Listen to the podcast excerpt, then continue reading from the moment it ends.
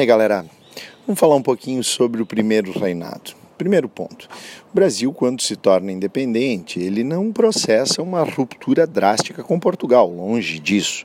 Nós tivemos, em primeiro lugar, a, a manutenção aqui de um rei português, Dom Pedro I, filho primogênito de Dom João VI, príncipe herdeiro de Portugal. Então, quer dizer que quando se estabelece a independência, o Brasil, antes de mais nada, ele passa por um processo de continuidade em relação à dominância do poder executivo por um rei de origem portuguesa, um rei nascido em Portugal. Só que agora o Brasil é independente. E a nossa independência, ela foi feita com um arranjo entre elites, porque a elite brasileira, ela apoiou a permanência de Dom Pedro e esse arranjo, ele deveria ser articulado como uma maneira, inclusive, de organização da primeira primeira Constituição brasileira, na medida em que já foi, já foi convocado pelo imperador uma Assembleia Nacional Constituinte para dotar o Brasil de uma Constituição. Daqui a pouco eu retomo esse assunto. Então vamos deixar a Assembleia Nacional Constituinte trabalhando e deixa eu falar de outras coisas. A, a independência do Brasil ela não foi aceita de imediato por todos os territórios, na medida em que algumas províncias lá do norte, principalmente a província do Grão-Pará, temia que, ao romper com Portugal, perdesse aquele que era o mercado fundamental para a, tanto o algodão maranhense quanto principalmente lá no Grão-Pará, a atividade das drogas da floresta, as drogas amazônicas. E mais, havia muito mais contato, muito mais relação direta desse pessoal lá das províncias do norte com a Europa do que com o Rio de Janeiro, não havia identidade nenhuma. E além disso, também existe um caráter sebastianista por trás de uma população população que acreditava que romper os laços com Portugal era algo que desagradava a própria vontade divina, na medida em que os reis portugueses eles tinham essa coisa de herança da coroa de um santo. Houve uma repressão muito forte a esse movimento de resistência lá no Grão-Pará, com a contratação de mercenários como Lord Cochrane, para fazer a repressão. Também nós tivemos movimentos, especialmente na própria cidade do Rio de Janeiro, alguns levantes republicanos, os republicanos que eram chamados de radicais e que queriam que o Brasil se transformasse em uma república e não em uma monarquia. E tivemos também confrontos com soldados portugueses, como mencionei no, no podcast anterior sobre o período joanino, nós tivemos enfrentamento com soldados portugueses até o dia 2 de julho de 1823, quando estes foram finalmente derrotados por brasileiros lá na Bahia. Bom, mas também nós temos algumas outras circunstâncias importantes. Por exemplo, o Dom Pedro, ele precisava solucionar a questão de reconhecimento da independência do Brasil. E, para tanto, com o intermédio da Inglaterra, foi assinado o Tratado de Paz e Amizade com Portugal em 1824. O Brasil se comprometeu a indenizar Portugal eh, em 2 milhões de libras esterlinas que haviam sido emprestadas pelos ingleses. O Brasil estabeleceu a, a colocação simbólica de Dom João como nosso imperador supremo, mas isso é questão simbólica, reconhecimento. Né?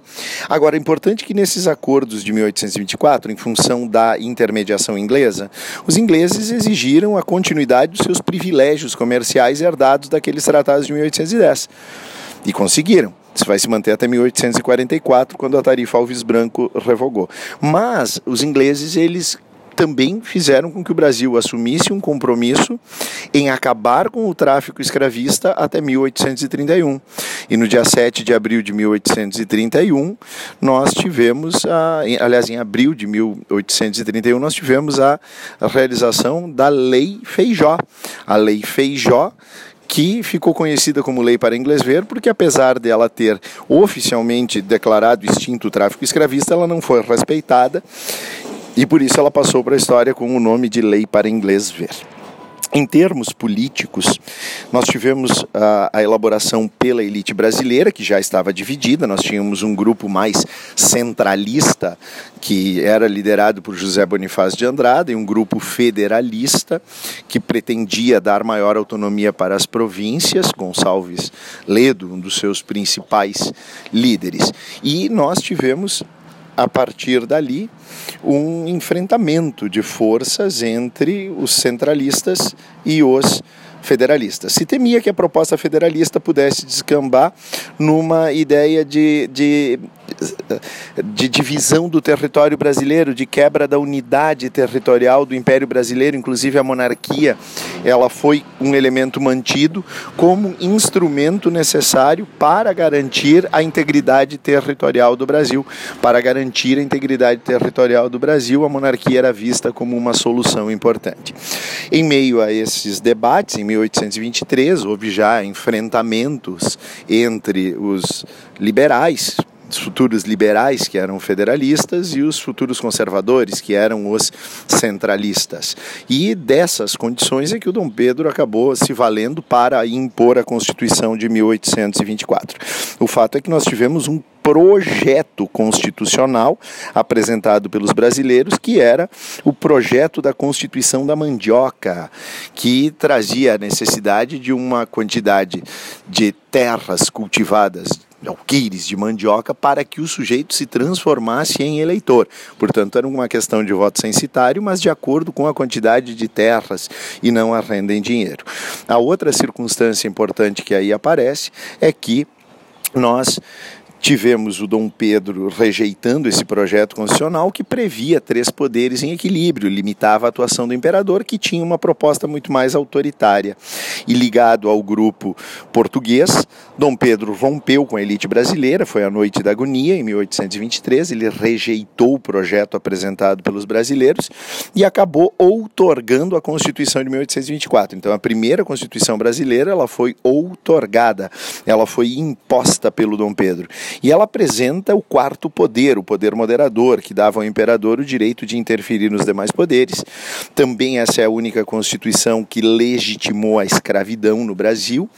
Também é a única constituição em que nós tivemos voto censitário, de acordo com a renda, e também é a Constituição única em que nós tivemos a Igreja Católica como oficial, igreja subordinada ao Estado pelo regime do padroado régio, mas uma igreja oficial, embora se permitisse em circunstâncias privadas alguns direitos de exercício da religiosidade eh, eh, protestante evangélica a europeus, mas um exercício mais privado.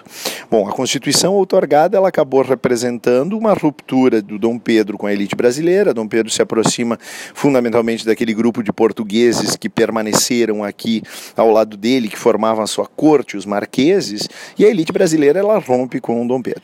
A primeira reação se estabelece em 1824, quando um grupo de liberais radicais em Pernambuco ergue-se para fazer a Confederação do Equador. Na verdade, são províncias do norte e do nordeste que envolviam desde o Maranhão, a da, da atual Paraíba, atual Ceará e Pernambuco, que se erguem proclamando uma república.